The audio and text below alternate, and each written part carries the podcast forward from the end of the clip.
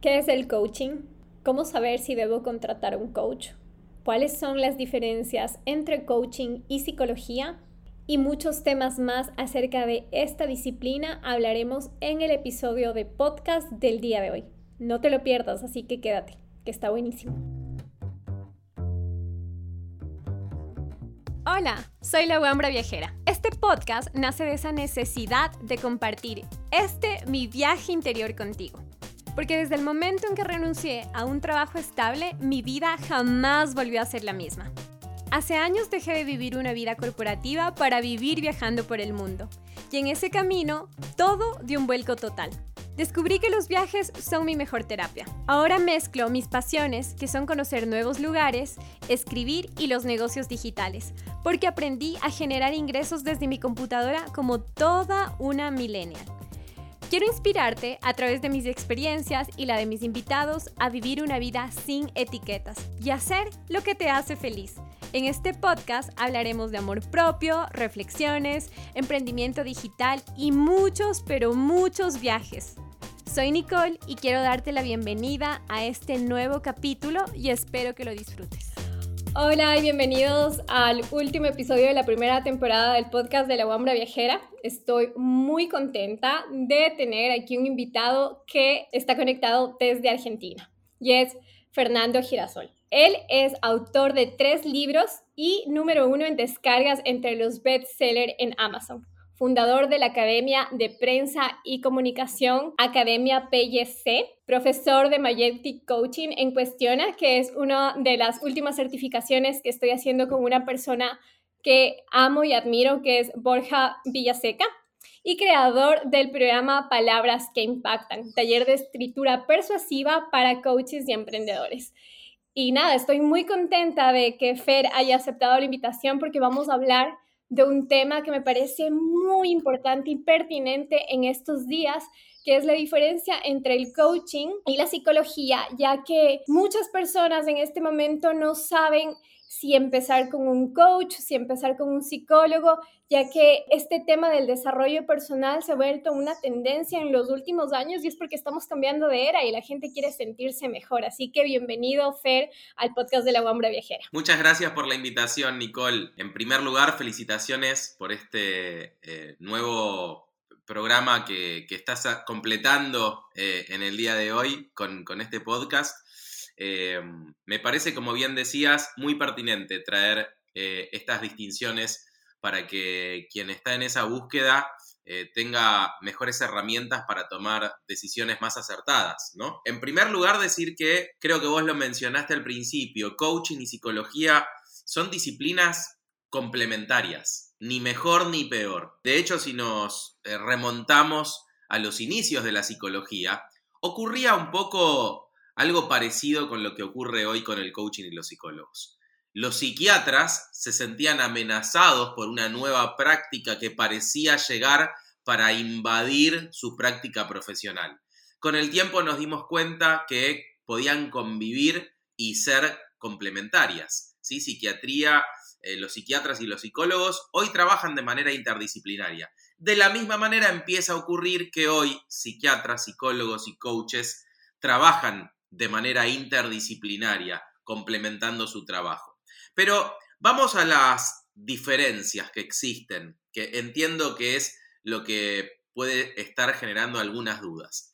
Eh, en primer lugar, hay que decir que tanto la psiquiatría como la psicología tienen como madre, podríamos decir, a la medicina, en tanto que el coaching tiene como madre a la filosofía.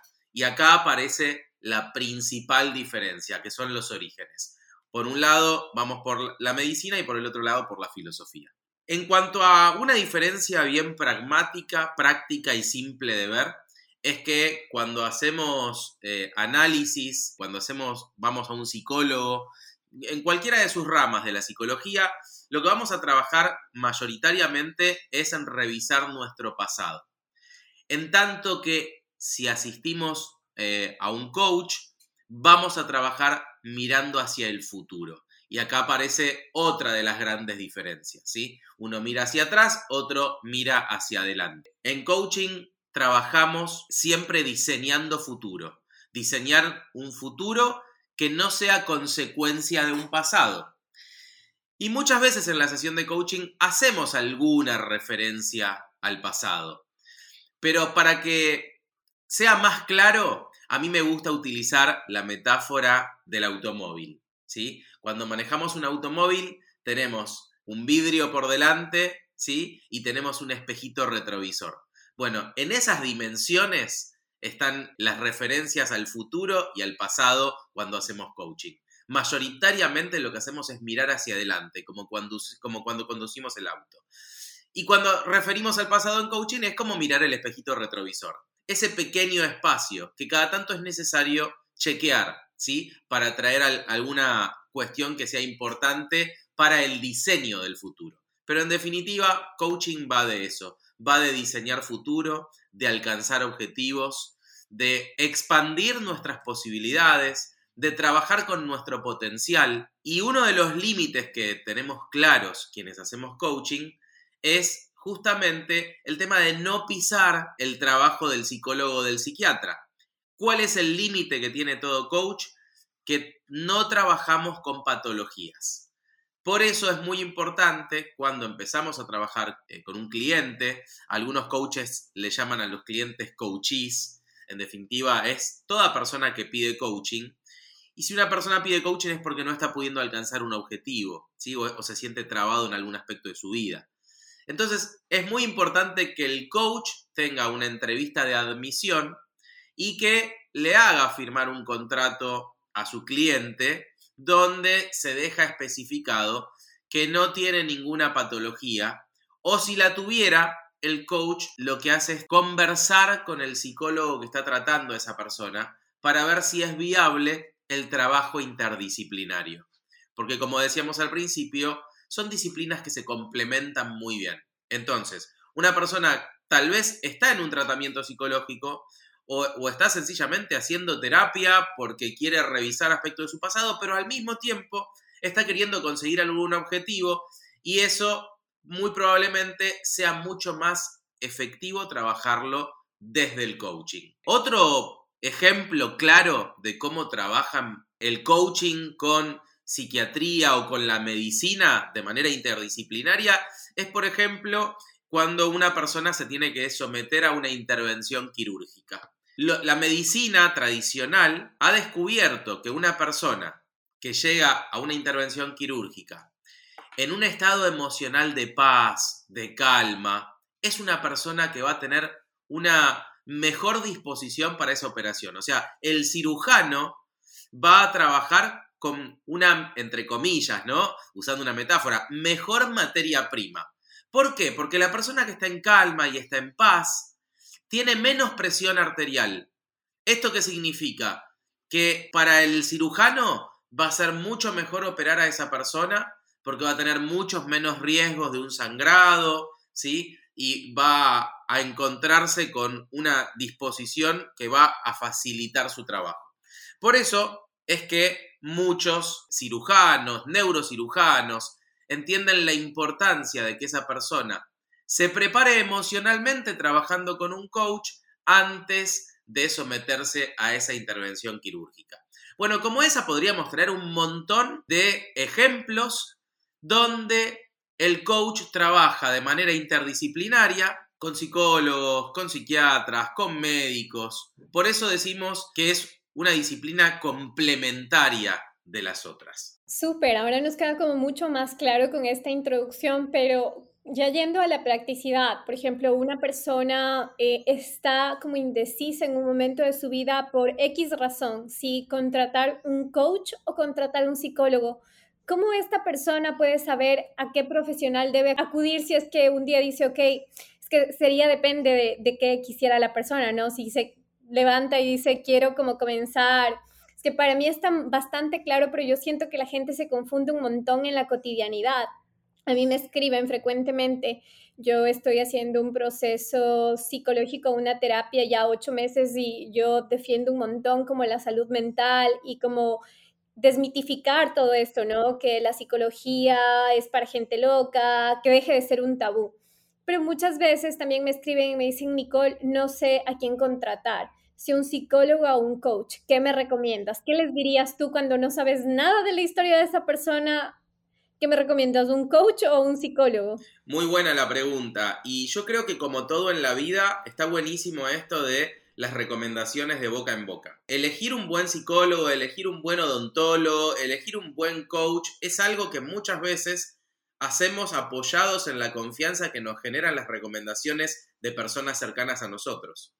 Entonces, en función de esto, me parece que está muy bueno pedir referencias a nuestras personas del entorno de confianza. Yo creo que muchas personas se han acercado al coaching en función de haber visto los resultados de personas a su alrededor. En definitiva, sabemos que es la mejor publicidad que existe, ¿no? La recomendación de boca en boca. ¿Por qué? Porque la confianza tiene un carácter transitivo.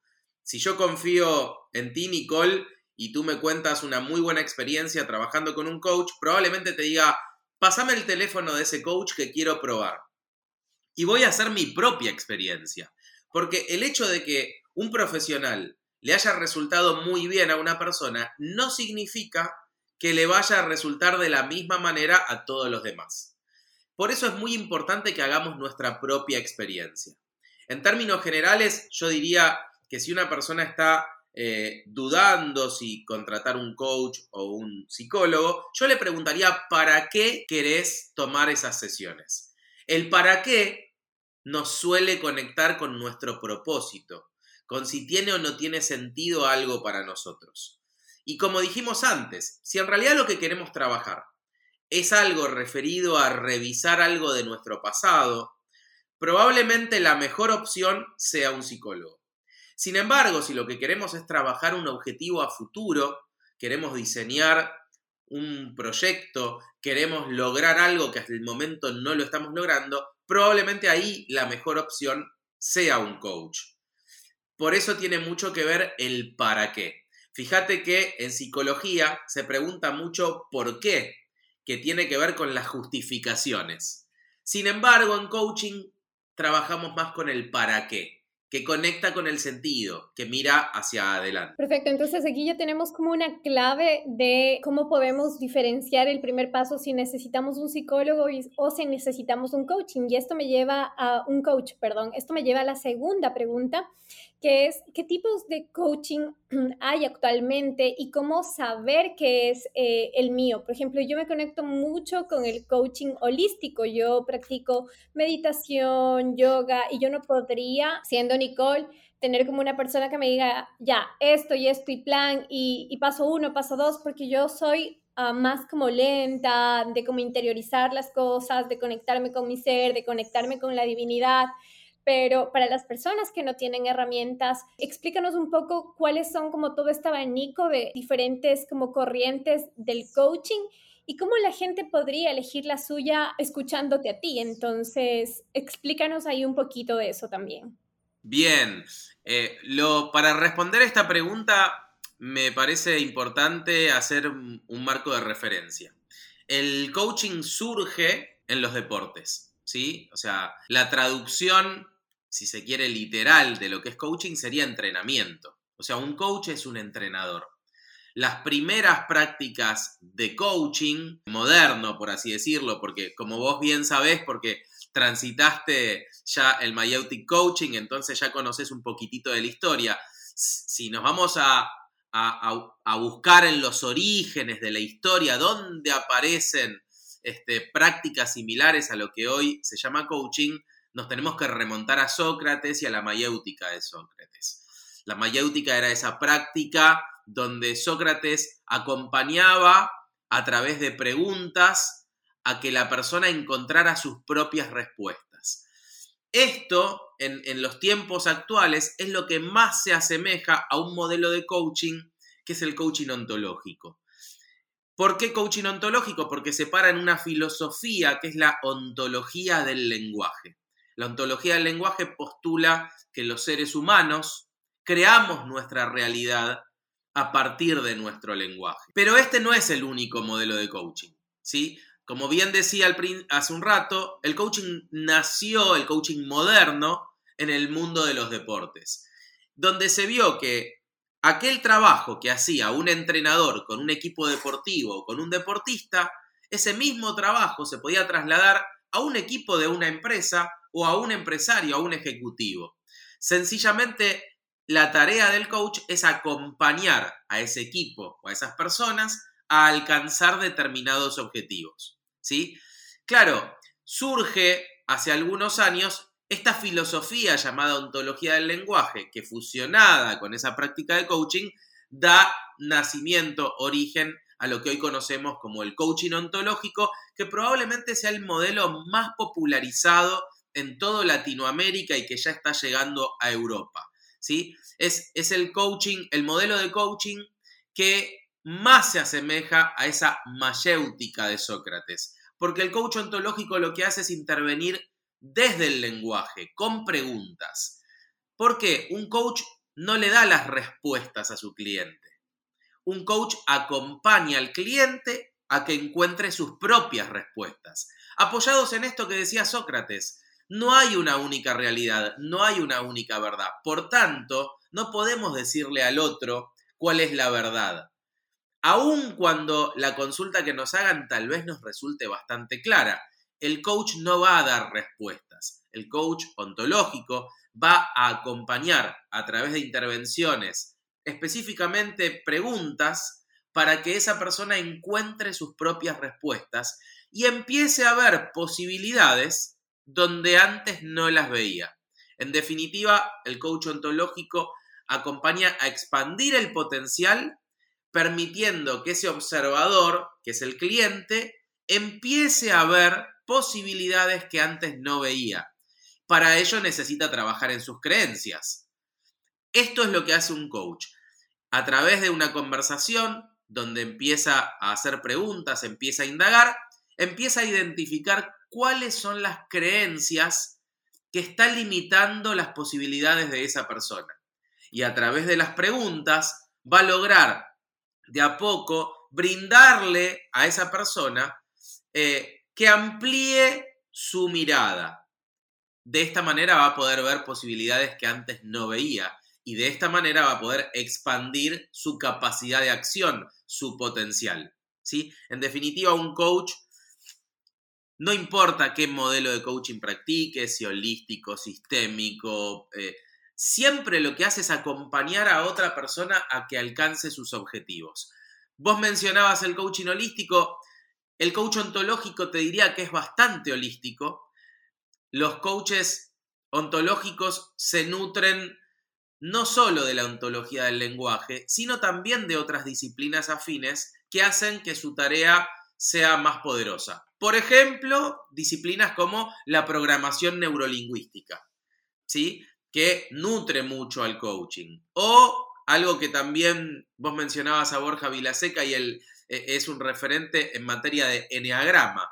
¿Qué es el eneagrama? Otra herramienta que ayuda a todo coach a que pueda trabajar de manera más óptima con su cliente. Cuando el coach tiene más herramientas, hace un mejor trabajo. Por eso para mí es muy importante que el coach integre toda su sabiduría en la propuesta que hace a su cliente.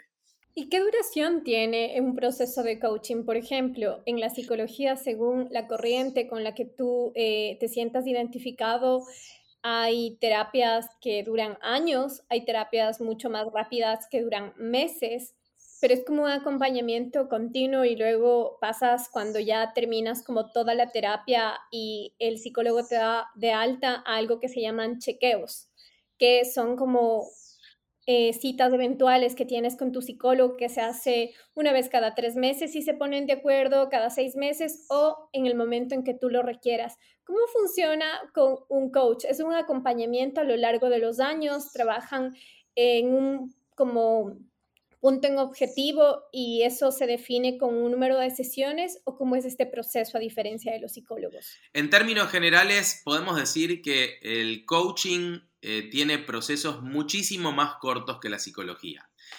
¿Por qué motivo? Por esto que decíamos antes, el coach trabaja mirando hacia adelante, trabaja con un objetivo. Entonces, el plazo de tiempo a trabajar, por lo general, lo establece el cliente. Cuando te dice que quiere lograr determinado objetivo y lo primero que hacemos cuando vamos a iniciar un proceso de coaching es establecer el punto de llegada y el punto de partida. Entonces, en este presente empezamos a trabajar mirando hacia ese punto de, llegada. ¿Qué hacemos? Establecer la brecha que separa esos dos puntos. Entonces el coach te va a ayudar a recorrer esa brecha, ese tramo, desde el punto A, el punto de partida, hacia el punto B, que es el punto de llegada. Ese proceso de acompañamiento puede ser que dure una sesión, una semana, un mes, o que dure todo un año, porque a veces el objetivo que nos ponemos tal vez es un objetivo ambicioso que requiere de mucho trabajo y el acompañamiento es más largo. Pero en términos generales, como trabajamos con objetivos concretos, son procesos mucho más cortos que los de la psicología, donde lo que estamos haciendo es tal vez un revisionismo porque estamos mirando para atrás. Cuando en una terapia empezamos a mirar para atrás, puede ser que empiecen a aparecer cada vez nuevas situaciones a contemplar, a analizar, a reflexionar, y eso hace que los procesos en psicología sean mucho más largos. No sé si con esto te respondí la, pregunta, Nicole.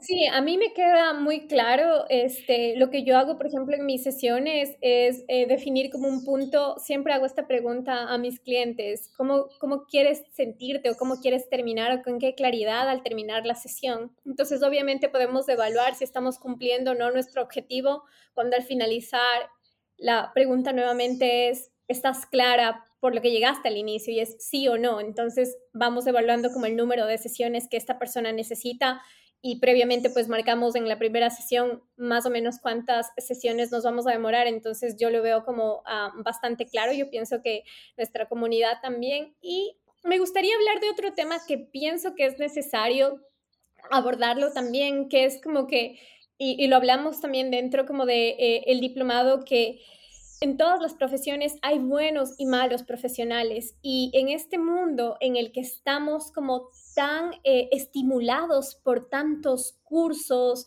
por tantas ofertas, por tantos profesionales, no muchas veces vamos a tener como o, vamos a acudir a los mejores profesionales porque resulta que no sé, que nos fijamos en el precio o, o, vimos como un anuncio en las redes sociales que no podemos determinar si el profesional es bueno o no. Entonces, me gustaría un poco aquí hablar como de del tema de, del coaching y también como las malas prácticas que han tenido y cómo, o sea, que eso no determina a los buenos profesionales que están ayudando a la gente a cumplir sus objetivos. ¿Cómo tú ves este tema desde el saber que esta es tu profesión también y que has ayudado como a muchísimas personas eh, en este tema?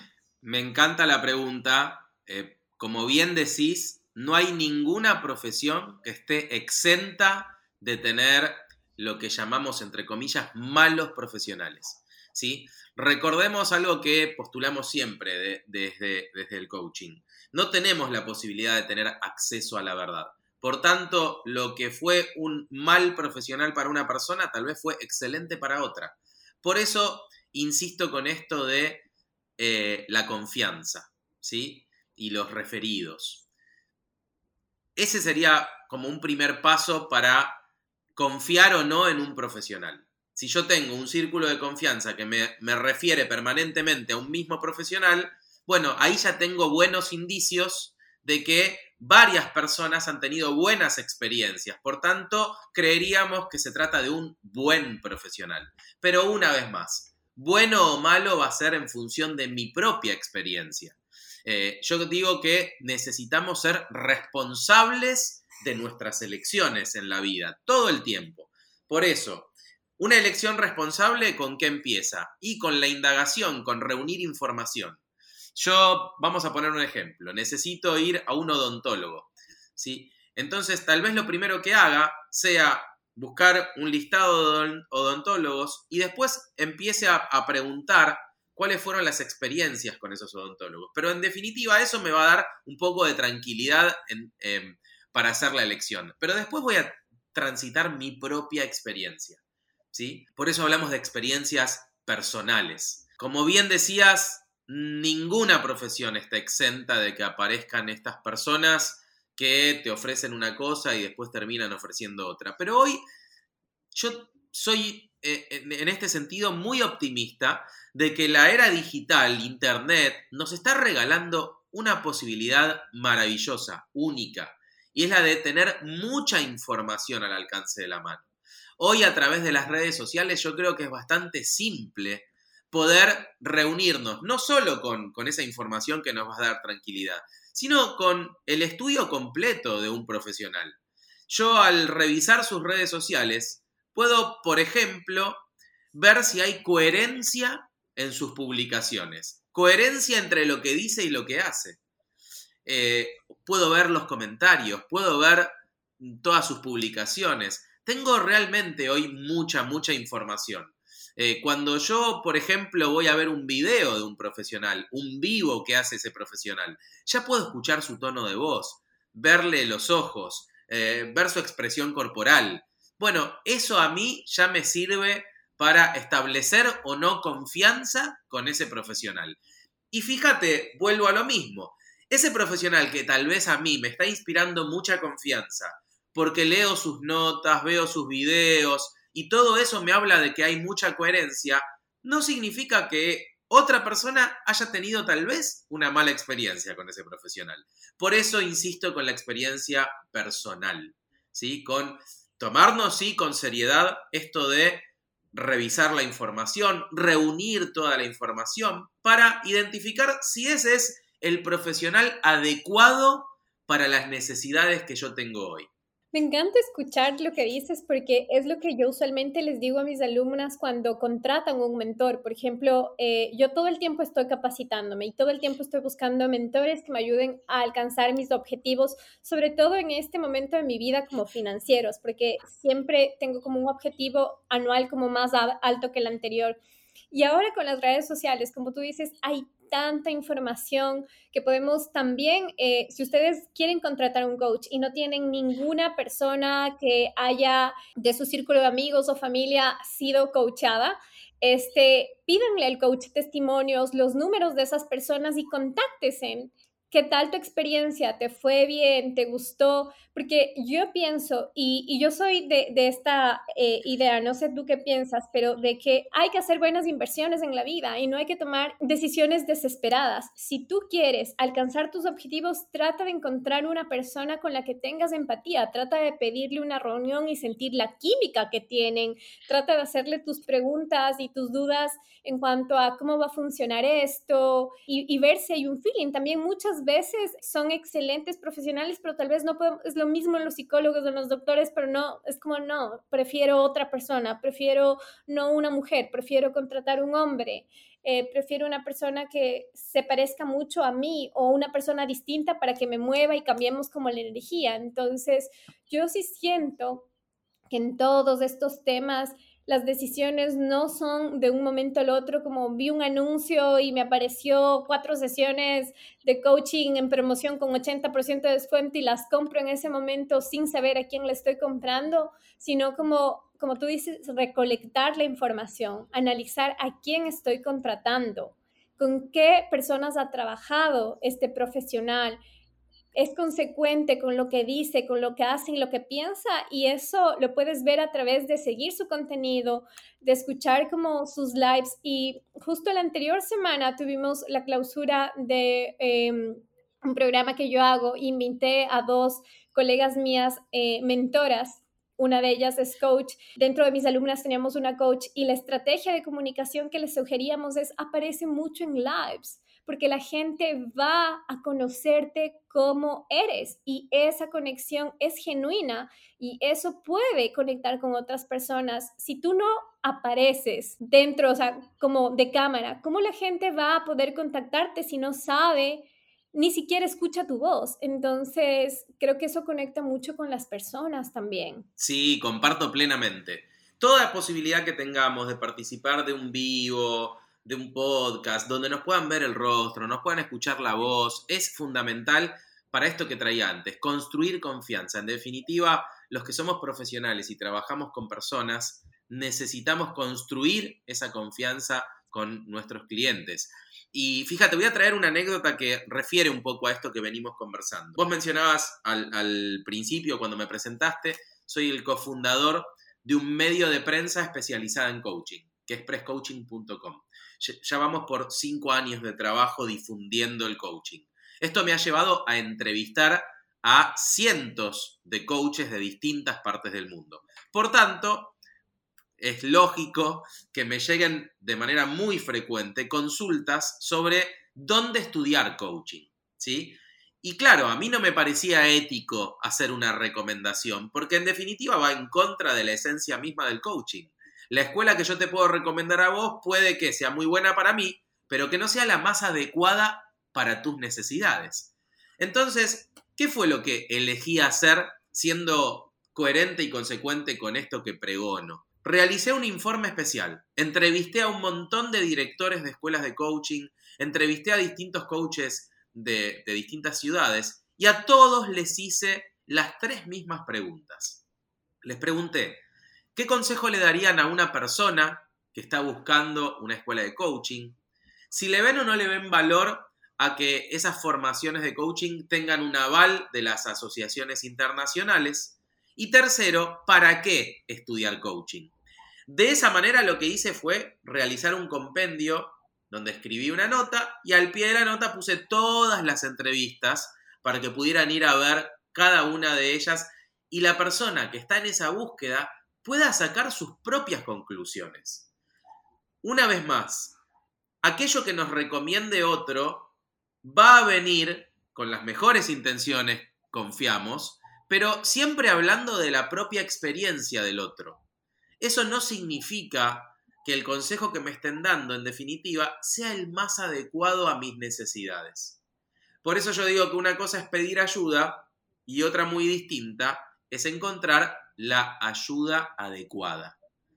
En esto insisto en la responsabilidad de cada uno. Está genial pedir referencias y reunirme con toda esa información. Y como vos bien decías, es clave esto de pedir una entrevista para conocer a ese profesional con el que voy a hacer la inversión, ya sea para estudiar coaching, para tomar sesiones, para mm, tomar un proceso de asesoría psicológica. En todos esos casos me parece clave esa entrevista personal donde voy a poder eh, sentir con mi propio corazón si estoy por dar el paso con la persona adecuada. Y sabes que aquí creo que viene una cosa más cultural. Yo sé que ustedes los argentinos son como mucho más frontales, mucho más directos. Nosotros los ecuatorianos somos más tímidos, somos personas que tenemos vergüenza a muchas cosas si la gente quiere contratar un coach, está en todo el derecho de pedir una entrevista y decirle, oye, te quiero hacer unas preguntas. Creo que esto es socialmente aceptado incluso para un profesional de esta rama con el que voy a trabajar, de no sentir como vergüenza ni pena de pedirlo, ¿verdad? O sea, están en todo el derecho de hacerlo.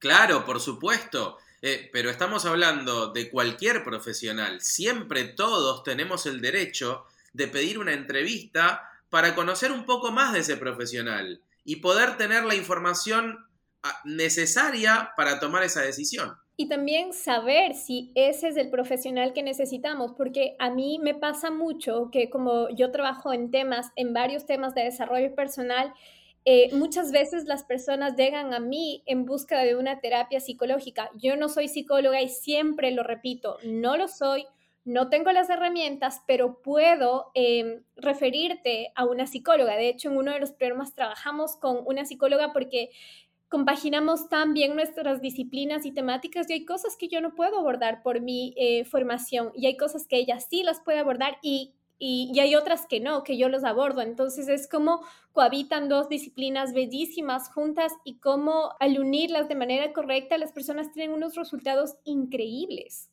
Sí, por supuesto, estoy completamente de acuerdo contigo en eso y, fíjate que eh, para clarificar toda esta confusión que puede generar la aparición de una disciplina que, es nueva, entre comillas, porque la, la, realidad es que el coaching ya tiene casi 30 años de vida, entonces, pero seguimos hablando de una disciplina joven.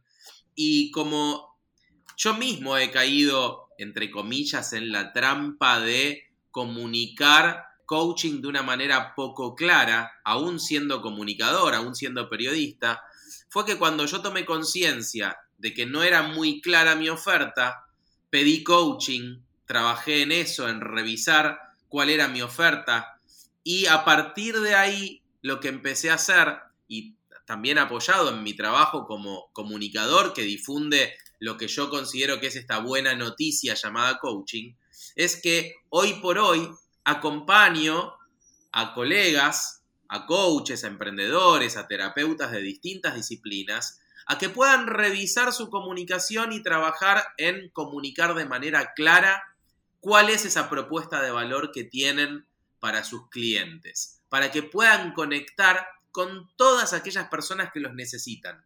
Pero claro, es clave trabajar en clarificar nuestra propuesta de servicios, justamente para que no llegue, como decías vos, una persona buscando algo que en realidad yo no tengo para darle. Si yo trabajo en clarificar mi propuesta y mi oferta, van a llegar las personas adecuadas. Sí, también ahí es una invitación a los profesionales o a las personas que quieren o aspiran ser coach, eh, coaches, que claro, si no pueden manejar un tema eh, dentro de la disciplina, también no tengan como vergüenza de decir, no lo sé, no está dentro de mis límites, pero te puedo em, referir a otro profesional. A veces nosotros no sé, por querer como, yo pienso que todas las personas que estudian este tipo de disciplinas son personas que tienen toda la empatía por querer eh, hacer de este mundo un mundo mejor, por querer que la gente viva en plenitud, pero también decir, hey, conozco mis límites y sé que no puedo manejar esto, referir a otras personas, a otras disciplinas. Y siento que eso también es parte de, de ser como profesional y de querer como que eh, esta disciplina del coaching sea como respetada, valorada y también que a mí me, encanta, me encanta porque, porque la puedo como ver, la puedo como vivir y, puedo ver como todo el impacto lindo que está causando como en la vida de las personas. Así que nada, para mí es, increíble todo lo que en este momento está pasando alrededor como de esta disciplina. Comparto lo que decís respecto a esto de referenciar o recomendar a otros profesionales. Es algo que no solo lo hago en lo personal, por ejemplo, hace muy poquito vino alguien a, pedirme ayuda con un tema de pareja y le dije, mira, te voy a recomendar a un colega que es especialista en trabajar con parejas. Eh, y así, cada vez que llega alguien queriendo trabajar algo muy específico, eh, si bien como coach ontológico podría acompañarlo en trabajar eh, sus creencias limitantes, en revisar todo eso, entiendo que no hay nada mejor que trabajar con un especialista en un tema. Por eso no solo recomiendo, sino que además eh, en el contexto de Prescoaching, lo que hice fue crear una comunidad profesional donde trabajamos coaches de distintas especialidades, de distintas ramas. ¿Para qué? Para clarificar nuestra propuesta por un lado y para hacer sinergia con una comunidad de profesionales donde sabemos cada uno en lo que se especializa. Y muchos de los coaches que llegan, claro, son coaches que recién certifican como coaches ontológicos tal vez, o están en proceso de, y todavía no tienen muy clara cuál es esa especialidad que van a adoptar. Algo que es clave para mí es que el profesional busque esa rama en la cual especializarse. Porque de esta manera vamos a ser especialistas en algo y vamos a poder dar una solución concreta y específica a determinadas situaciones. Entonces, fíjate que hoy por hoy, cuando, por ejemplo, llega gente a mí, por lo general ya tienen bastante claro que vienen a pedirme ayuda para clarificar su oferta, para comunicar su propuesta. Digo, elegí especializarme en acompañar a los profesionales emprendedores a comunicar sus propuestas de manera clara, ¿sí? Para que puedan conectar con aquellas personas que lo necesitan. Esto creo que le hace mucho bien a las profesiones en general, ¿sí? Tener claridad en ese mensaje, para que no haya justamente confusión a la hora de elegir un profesional. Sí, y también con la oleada de eh, las redes sociales, y es una cosa que a mí me encanta, se han creado tantas profesiones nuevas que es inexplicable. O sea, tengo una amiga que es coach en creatividad, que ayuda a las personas con sus bloqueos creativos y es una persona increíble y excelente profesional. Entonces, siempre es como buscar, seguramente en este mundo va a haber una persona que encaje exactamente con la necesidad que tú estás buscando. Es solamente buscar, preguntar, investigar hasta que des con esa persona que está especializada en eso que tú tanto estás eh, buscando. Así que me parece como interesante y siempre lo hablo como con mis estudiantes de que es un mundo que está evolucionando constantemente y que la gente se está especializando en temáticas tan específicas que en algún lugar del mundo va a haber la persona que tú estás buscando para que sea tu coach. Sin lugar a dudas sin lugar a dudas. Eh, yo la verdad es que celebro que el coaching siga creciendo, se siga expandiendo, pero sí hago tal vez esta sugerencia, ¿no? A todos los que hoy eligen eh, formarse como coaches porque quieren acompañar a otras personas en el logro de sus objetivos, sean cuales fueren. Primero que busquen mm, de manera adecuada esa formación, que sea la que mejor se adapte a las necesidades, porque escuelas de coaching y profesionales que forman coaches hay por, todos, por todo el mundo. Eh, siempre digo, no, no, no nos podemos apropiar de la palabra coach, no podemos evitar que una persona que tal vez sabe mucho de un tema se autodenomine coach sencillamente porque es capaz de acompañar a otro a lograr algo. Pero es importante saber que existe el coaching como una carrera profesional. ¿sí? mayoritariamente está encuadrado en la carrera de coaching ontológico. El coach ontológico sale con buenas herramientas. Ahora, el hecho de que esté certificado en una escuela no significa que sea un excelente profesional o que sea buen profesional. Por eso todo esto que hablamos me parece clave para esas personas que están en la búsqueda.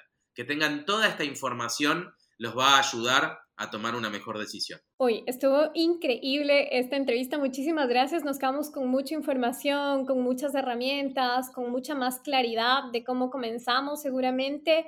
Fer, quiero agradecerte y quiero que nos cuentes dónde te podemos encontrar en redes sociales. Todo esto va a estar en la descripción también del podcast, pero cuéntanos dónde te encontramos. Sí, claro, y dónde pueden encontrar también más recursos si todo esto que escucharon les hizo sentido. En mi página personal, fernandogirasol.com, está mi blog con un montón de notas que tienen que ver con comunicación, con cómo comunicar propuestas, eh, con coaching y demás.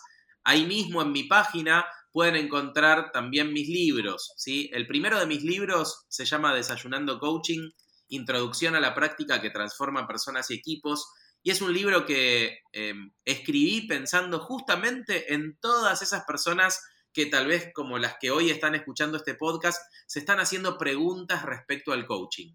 Por eso en ese libro vuelco un poco la historia del coaching, los distintos modelos, referentes, definiciones, casos concretos y prácticos, experiencias. Después en las redes sociales me pueden encontrar también en mi cuenta de Instagram, arroba coachgirasol, o en las cuentas, como mencionaste antes, de Press Coaching, arroba Press Coaching y arroba Academia PIC, que es la Academia de Prensa y Comunicación, desde donde acompaño a profesionales emprendedores de todas estas disciplinas, afines al coaching, complementarias al coaching, que tienen una propuesta de valor para el bienestar del ser humano y que tal vez tienen esa dificultad para contarle al mundo de qué va su propuesta. Para eso nació la Academia de Prensa y Comunicación y ahí también me encuentran, en, arroba Academia.